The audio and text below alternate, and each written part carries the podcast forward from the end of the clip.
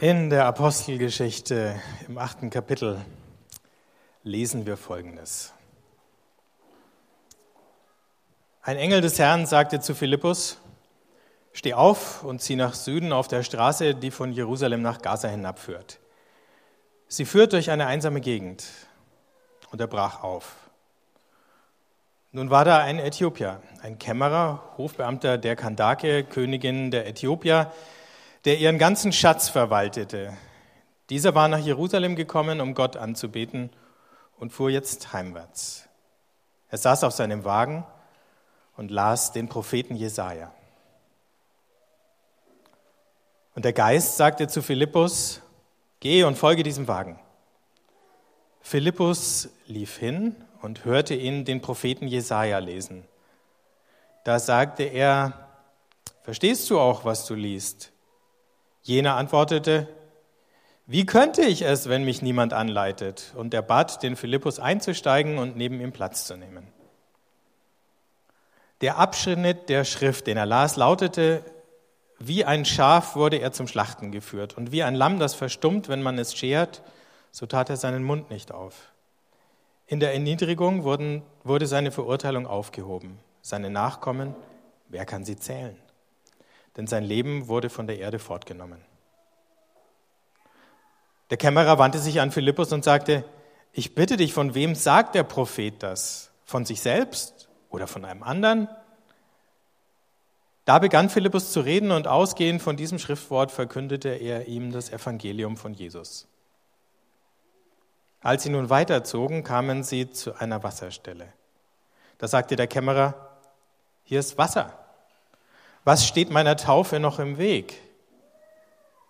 Er ließ den Wagen halten und beide, Philippus und der Kämmerer, stiegen in das Wasser hinab und er taufte ihn. Als sie aber aus dem Wasser stiegen, entführte der Geist des Herrn den Philippus. Der Kämmerer sah ihn nicht mehr und er zog voll Freude weiter.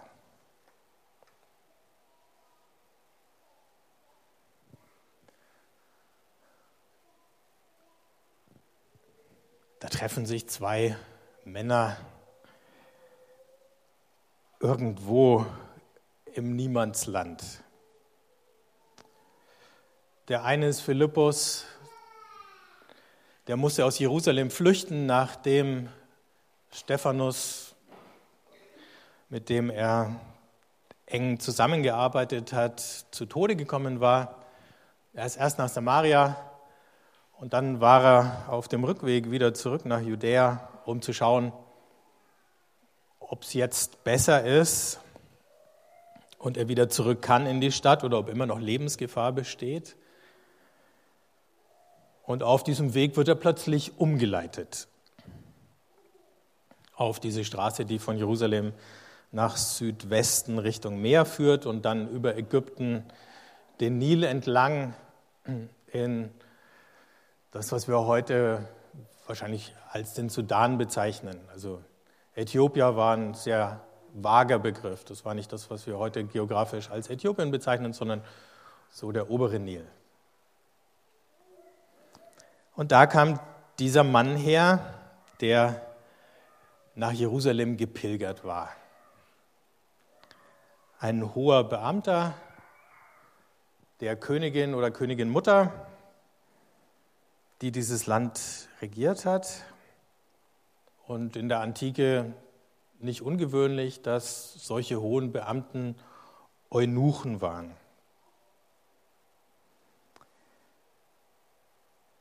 Weil er das war, können wir auch davon ausgehen, dass er bei aller Sympathie, die er ganz offensichtlich fürs Judentum hatte, sonst macht man sich ja nicht auf so eine weite Reise, auch auf eine gefährliche Reise, selbst wenn er wohlhabend war, was man daran sieht, dass er mit einem Wagen unterwegs war, also nicht zu Fuß gehen musste. Er hatte immer nur so eine Art Status als Zaungast im Judentum. Und zwar deswegen, weil Menschen, die einen körperlichen Makel haben, und da zählt kastriert sein dazu, was ja bei dem Eunuchen der Fall war, ähm, keinen Zugang zum Tempel und damit auch keinen vollen Zugang zum Volk Gottes haben konnten. Also er war Zaungast, er war Sympathisant. Er konnte nach Jerusalem kommen, aber er konnte nicht in den Tempel wirklich hinein. Er war ganz nah dran, aber er war nicht drin.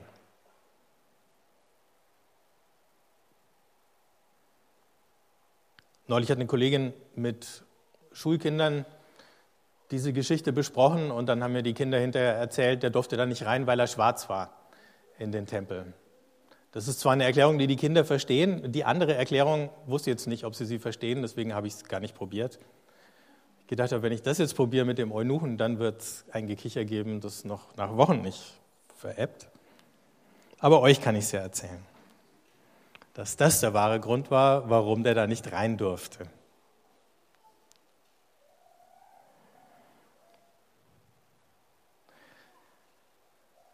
Wahrscheinlich deswegen, damit solche Hofbeamten nicht auf die Idee kommen, die Macht an sich zu reißen und eine eigene Dynastie zu gründen, sorgt man dafür, dass sie gar keine Kinder zeugen können und dann ist dieses Problem äh, von Macht für die eigene Sippe schon mal vorbei. Dieser Mann würde also nie in seinem Leben eine Familie haben, die einzige Familie, die er jemals hat, ist dieser königliche Haushalt. Und deswegen kann man auch davon ausgehen, dass er alles, was er hat, einsetzt für diesen königlichen Haushalt.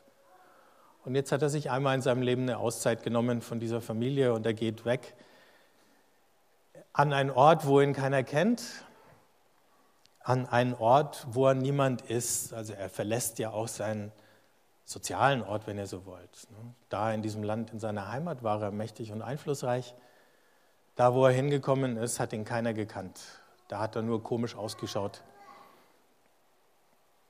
Und wir wissen nicht, was ihm in Jerusalem alles so passiert ist. Auf jeden Fall hat er eingekauft, denn er hatte eine Schriftrolle mit dem Buch des Propheten Jesaja dabei. Und mit dieser Rolle macht er sich auf den langen Weg zurück. Und jetzt passiert ihm mit der Schrift das Gleiche, was ihm mit dem Tempel passiert war. Er hat das Ding in der Hand, er hat es vor der Nase aber er kommt nicht so richtig rein in diesen Text. Er liest und er versteht es nicht. Wenn ihr euch noch erinnert an den Auszug, der da zitiert worden ist, dann ist er auch wirklich schwer zu verstehen.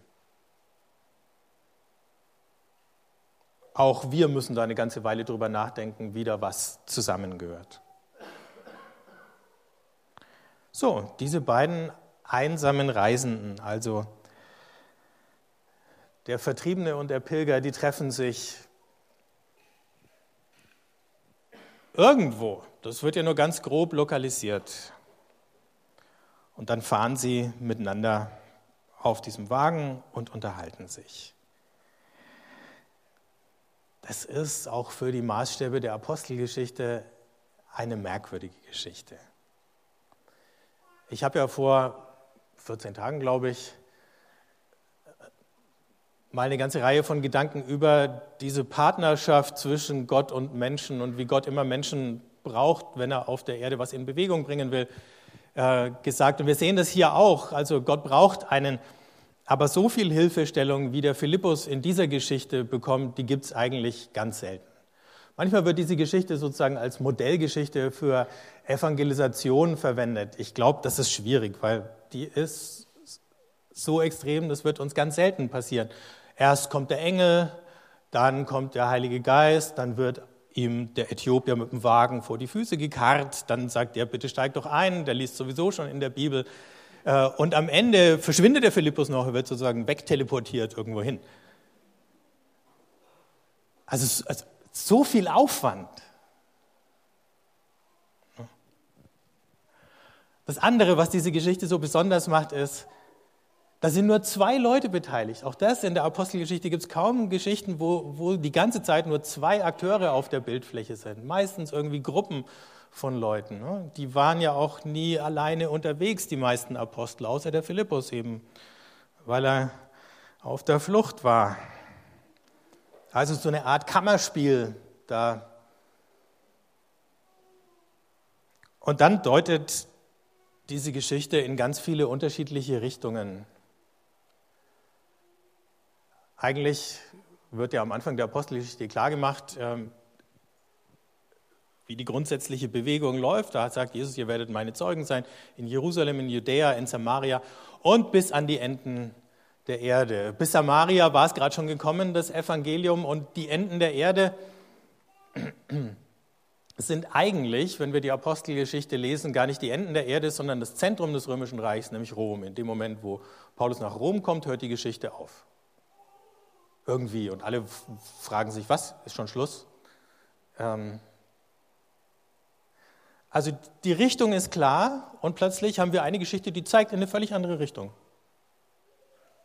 Die, der Faden wird auch nie wieder aufgenommen. Die zeigt einfach mal, ups, nach Süden, nach Afrika. Gibt es auch noch. Und dann geht alles wieder weiter Richtung Rom. Sie zeigt aber nicht nur geografisch in eine andere Richtung, sondern eben auch einen anderen Menschenschlag und eben diese Einzelpersonen.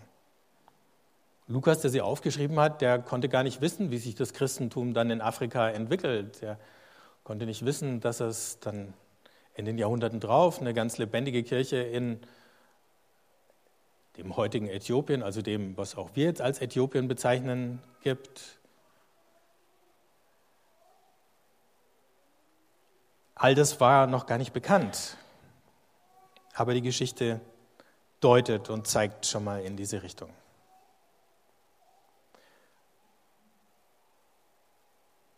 Damals hat man laut gelesen, wenn man nicht nur Bibel gelesen hat, sondern irgendwas.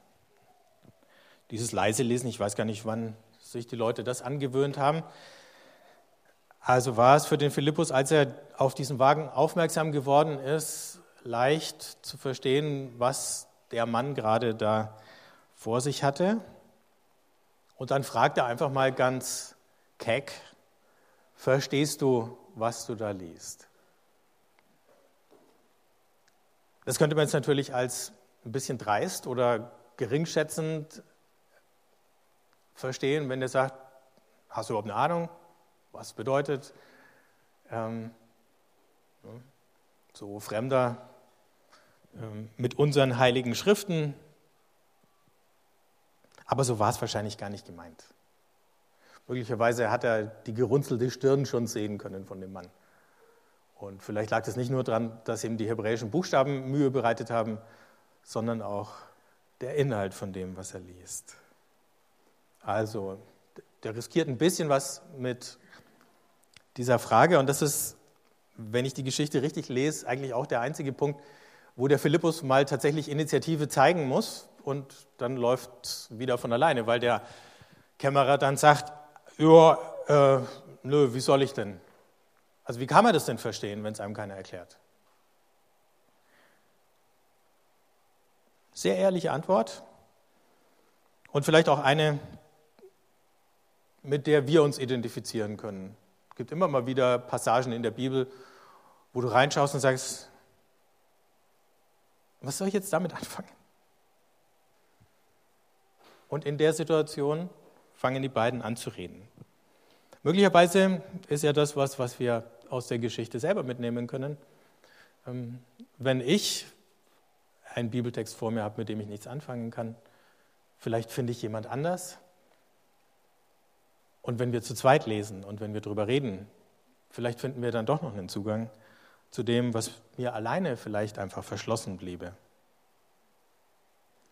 Sie lesen also gemeinsam.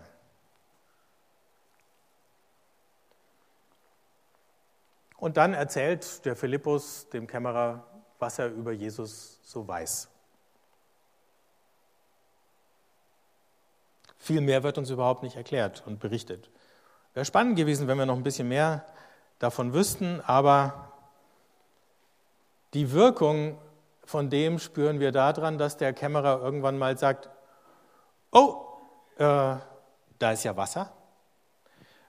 Das ist in der Gegend da, die doch ein ganzes Stück trockener ist als unser Umland hier, schon auch ungewöhnlich, wenn da mal ein Bach vorbeifließt oder irgendwie ein Tümpel ist.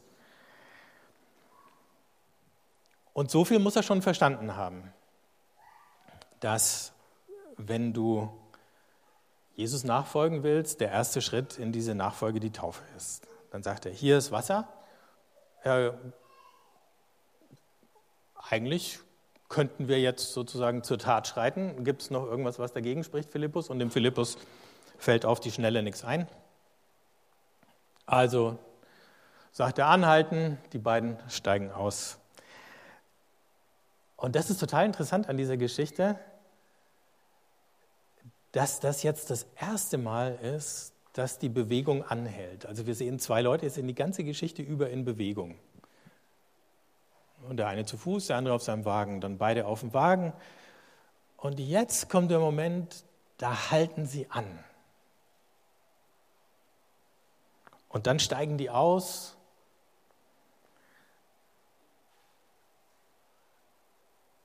Alles hat sich so, so in so einem Übergang abgespielt, ne? so auf so einer Durchreise. Aber eine Taufe, diese Entscheidung, ja, ich will mein Leben ganz mit Jesus weiterleben, dieses Eintauchen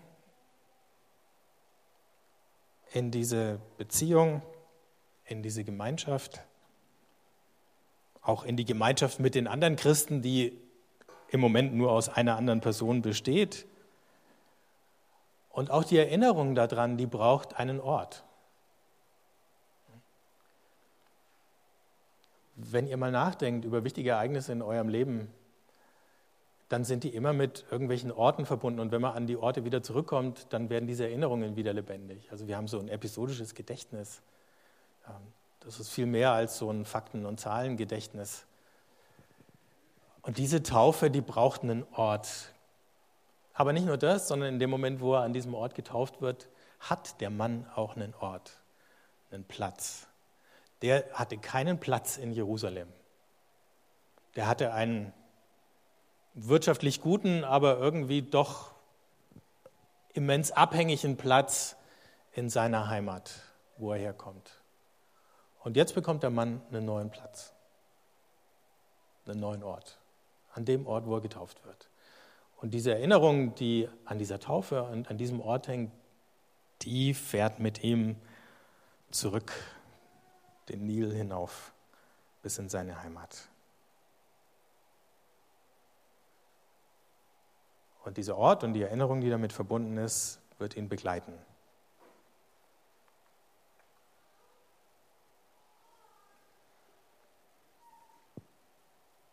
Am Ende dieser Geschichte würde man erwarten, dass der Mann perplex ist, denn die steigen aus dem Wasser und Philippus, ich habe es ja schon gesagt, der ist plötzlich verschwunden.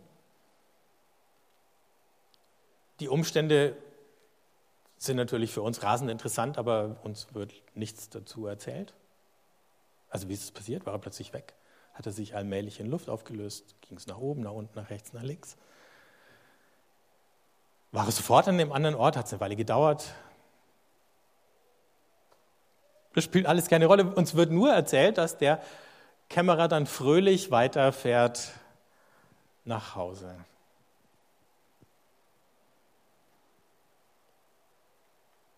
Für ihn ist was ganz Entscheidendes passiert. Jetzt war er nicht nur nah dran, sondern jetzt war er drin. Bei diesem, die Taufe ist ja dieses, vielleicht erinnert ihr euch noch an den Paul Zulehner, dieses Eintauchen bei Gott, dieses Eintauchen bei Jesus. Und dann sagt er, wer da eintaucht, der taucht dann irgendwann bei den Armen wieder auf. Vielleicht ist auch das passiert, wir wissen das nicht. Ähm, Ich habe vorhin schon gesagt, das ist eine eigenartige Geschichte, die fällt in mancher Hinsicht aus den Rahmen und sie zeigt in eine Richtung, die später gar nicht mehr verfolgt wird in der Apostelgeschichte. Was fangen wir damit an?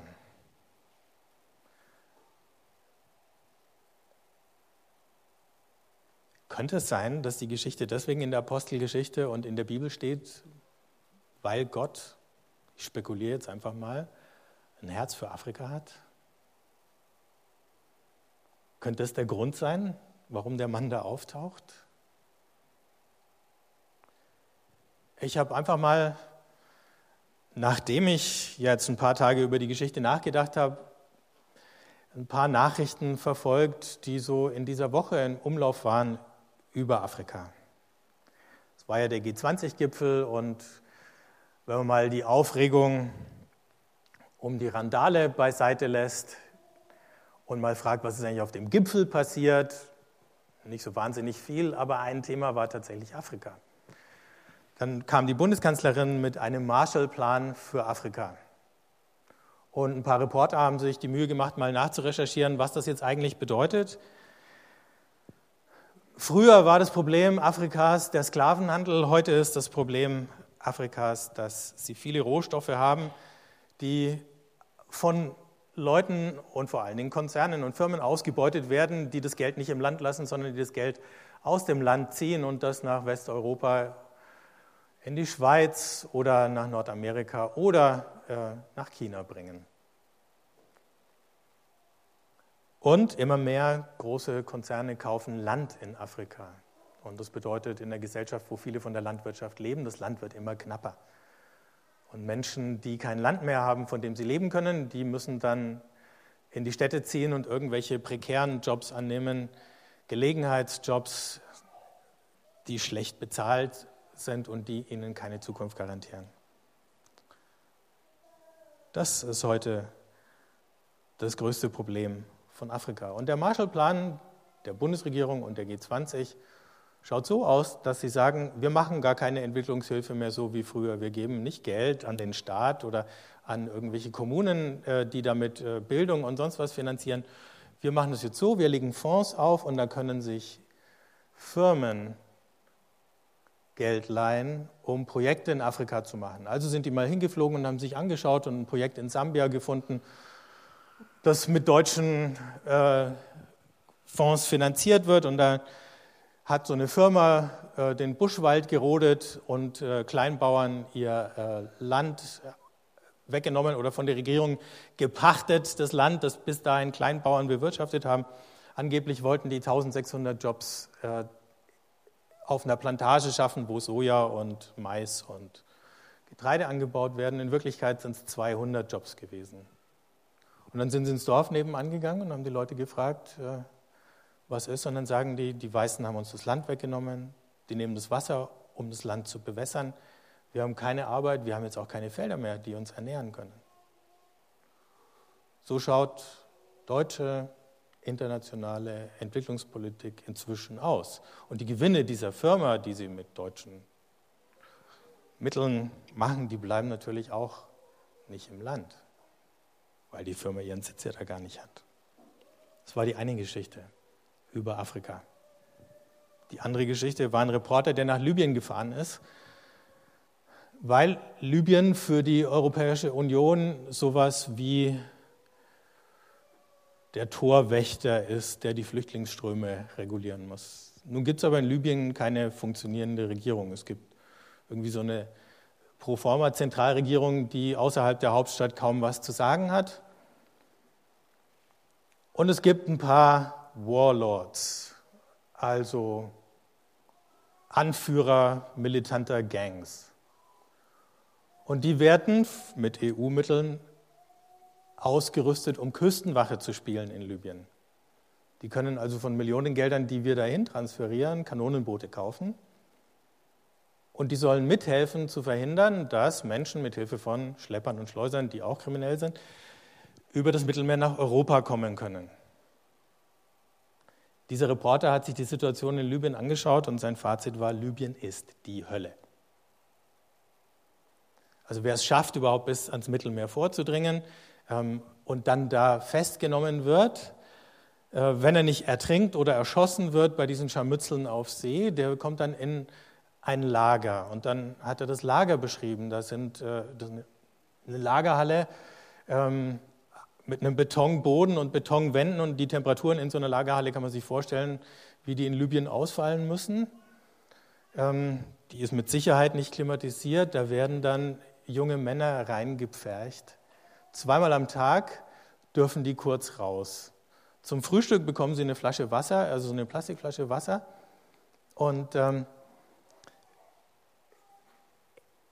Jetzt wird es ein bisschen eklig. Also die müssen dann, weil es keine Toiletten in dieser Halle gibt, ne, in diese Flasche pinkeln und dürfen das dann, wenn sie zweimal am Tag raus dürfen, ausleeren. Für den Rest, den sie ähm, auch noch an Fäkalien produzieren, gibt es eine Papiertüte. Und er hat gesagt, der Gestank in der Halle ist unvorstellbar. Zweimal am Tag dürfen die raus. Und dann hat er noch eine Geschichte von dem Frauenlager erzählt, die kann man in einem Gottesdienst gar nicht erzählen. Libyen ist die Hölle. Und Gott hat ein Herz für Afrika. Eigentlich sehen wir in der Geschichte einen Afrikaner, der fröhlich auf seine Reise geht.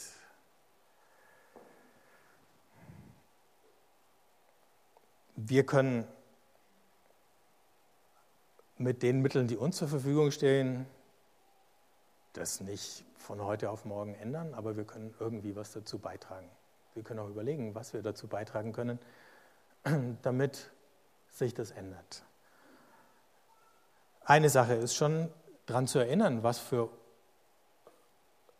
grausige Zustände herrschen und wie wir als Staat, als Bürger, als Europäer, als Deutsche da drin verstrickt sind.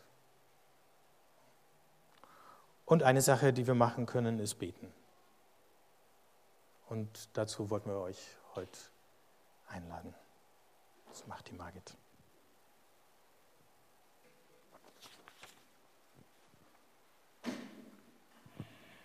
Wir werden gemeinsam beten. Wir werden so machen, dass wir drei Teile haben. Ich werde kurz sagen, worum es geht.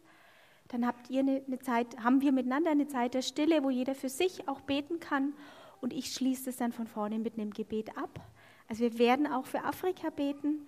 Ich würde am Anfang mal gern anfangen, dass eine Zeit ist, wo jeder auch das mit Gott be besprechen kann oder vorhin bringen kann, was ihn jetzt bewegt, auch ausgelöst durch die Predigt, aber vielleicht auch das, was ihr schon mitgebracht habt, könnt ihr einfach vor Gott bringen und ich schließe es dann mit einem Gebet ab.